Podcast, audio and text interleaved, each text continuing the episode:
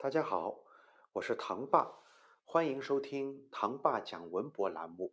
今天我继续为您讲述云冈展。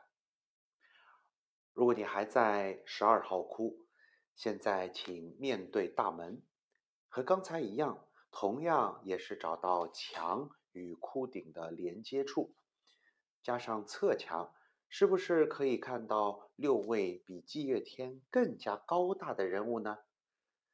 这六位啊，叫做夜叉，他们也是在演奏乐器，但只有一位例外。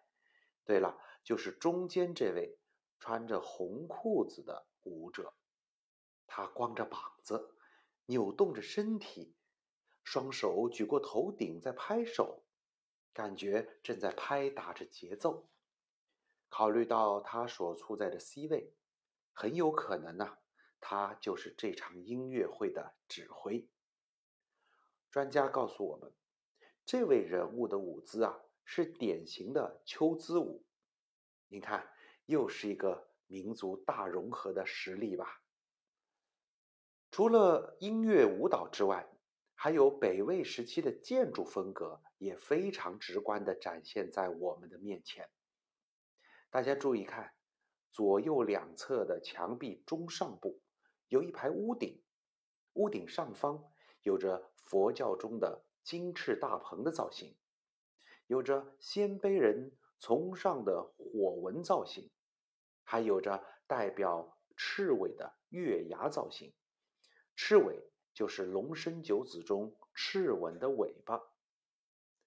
屋顶下沿呢，则是中国古建筑中的斗拱部分，有像一个人字一样的人字拱。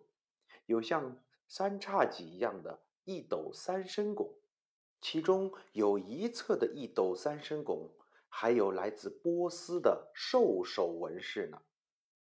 所以这些就是十二号窟最精彩的部分：各民族的乐器、各民族的歌舞、各民族的建筑，在这小小的洞窟中融为一体，相得益彰。我们再往下看，无论是左侧还是右侧墙，中部都有三位人物。中间那位啊，双脚交叉，唯一的区别就是一个戴冠，另一边则没有。他是谁呢？他就是我们耳熟能详的弥勒。